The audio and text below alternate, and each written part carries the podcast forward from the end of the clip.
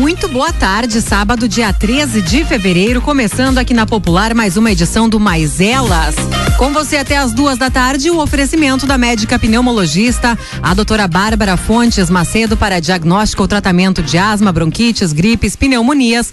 Marque uma consulta com a doutora Bárbara Fontes Macedo. Médica pneumologista atende pelo telefone 3762 1124. Também de Casarão Verde neste sábado, em clima de despedida, aqui do município de Teutônia, também dos municípios vizinhos. A Casarão Verde que permaneceu por aqui atendendo a toda a comunidade por muitos e muitos anos. Hoje, se despedindo oficialmente aqui do município de Teutônia. Deixamos o nosso abraço à Janaína, também a toda a equipe da Casarão Verde. As meninas, né, que permanecerão aí na nossa comunidade, né? Com certeza. Muito boa tarde, Rose. Boa tarde a todos os ouvintes. E o pessoal pode continuar acompanhando a loja Casarão Verde pelas redes sociais, porque as lojas de Santa Cruz e de Candelária continuam lá e pode inclusive fazer uma visita lá, fazer as suas compras ou então dar aquele abraço na equipe na família Mainardi. Nosso agradecimento muito especial porque a Casarão esteve conosco desde o primeiro programa Mais Elas. Então, nosso muito obrigado pela confiança, pela parceria de sempre e que seja um até logo, até breve, que a Casarão esteja de volta em Teutônia e na região. Olá, Miriam. Olá, Luciana, ouvintes. Oi, Rose, Oi, tudo bem? Tudo bem. Já estão em clima de carnaval? Eu já, já tô com as malas prontas. que inveja, que inveja boa. Vamos apresentar a nossa convidada de hoje. Hoje o programa vai ser bem leve, bem colorido, porque vamos falar sobre terapia floral, sobre os florais. E a nossa convidada é a farmacêutica e terapeuta floral Ana Paula Ruffel, que estará conosco nesta tarde para trazer muita informação, muito conhecimento desta área que é tão diferente que nós vamos explorar um pouco mais hoje. Bem-vinda. Boa tarde, tudo bem, Luciana? Rose, Miriam. É um Tudo prazer bem? estar aqui com vocês neste programa. E eu quero agradecer ao convite e sim, hoje vai ser uma conversa colorida e florida. Vamos falar sobre a terapia floral e os benefícios da terapia floral. E eu quero deixar um abraço especial também para nossa colega Graziele Nabinger, que indicou a Ana Paula para participar do Mais Elas e que preparou uma super reportagem sobre este tema também na próxima edição da revista Radar deste mês de fevereiro. A revista que está no forninho está quase, quase semana que vem. Ela vai chegar em meio ao carnaval, a revista prontinha para os assinantes e também nas bancas. Tô super curiosa por essa entrevista, porque eu não entendo absolutamente nada. Então, assim, né? Se preparem para aquelas perguntas. Faz a primeira, Miriam. Não, os florais, eles vêm de flores mesmo? Boa. Boa pergunta. Eu disse que eu não entendia nada desse assunto. Boa pergunta, ótima pergunta. Na verdade, uh, a maioria dos florais vem das flores. A grande maioria dos florais vem das flores. Mas existem alguns florais que também vêm, uh, além da energia das flores, eles vêm de energias quânticas em hertz, que são os florais quânticos. E aí eles vêm com uma frequência vibracional uh, muito baseada na energia do órgão saudável ou do mineral. Tem florais das pedras também, florais dos minerais e agora existe os florais da água. Esses ainda não estudei, esses a, da água e dos minerais, mas eles já estão surgindo, são novidades que, que estão aparecendo no Brasil, fora do Brasil também. Mas da gente trabalha, né? A maioria dos terapeutas florais ainda trabalham com florais que vêm das flores. E, e esta terapia, gostaria que você contextualizasse um pouco como ela se enquadra. É uma terapia complementar? É uma é reconhecida pela medicina? Qual a área do conhecimento que dá este suporte a esta terapia que muitas pessoas já conhecem, já utilizam e já dão boas referências? Então, isso tudo é algumas partes técnicas, eu falei tudo na revista. Vai aparecer na, na entrevista da revista Radar, então vai estar tá lá bem especificado.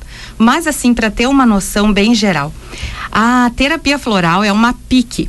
PIC significa Uh, uma terapia complementar, né? É uma prática integrativa complementar. Então ela é complementar. Em 2016, o Plano Nacional, o PNPIC, que é o Plano Nacional de Política Nacional uh, de terapias complementares incluiu várias terapias, inclusive a terapia floral. A terapia floral, ela é reconhecida pelo Ministério da Saúde, ela já está incorporada no SUS. Uh, o curso de formação que eu fiz, ele é um curso reconhecido porque tem toda uma legislação, né? E ele é um curso reconhecido. E tu é farmacêutica também, né? Sou farmacêutica. Ele é um curso reconhecido pelo Conselho Federal de Farmácia, Conselho Regional de Farmácia e, o, e a Federação Brasileira de Terapeutas.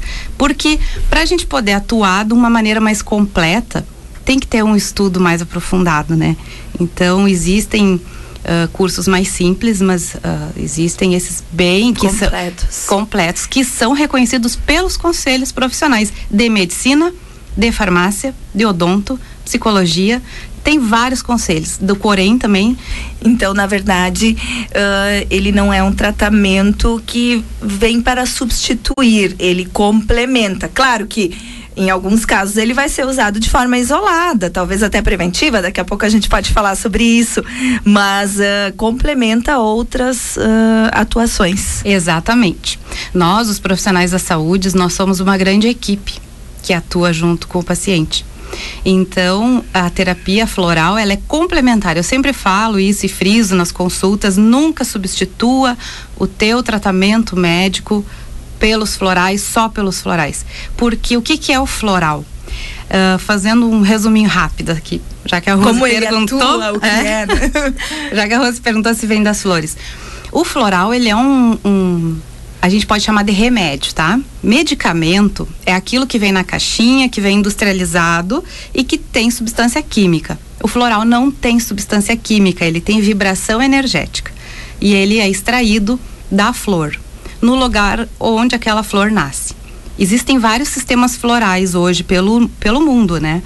E tudo começou com Eduard Bach lá na Inglaterra, onde ele lançou. Então, os florais de Bach são só os florais que vêm da Inglaterra, do pátio da casinha de Bach, que existe até hoje. Uau. Não existe florais Não é... de Bach plantado no do Brasil. Não existe.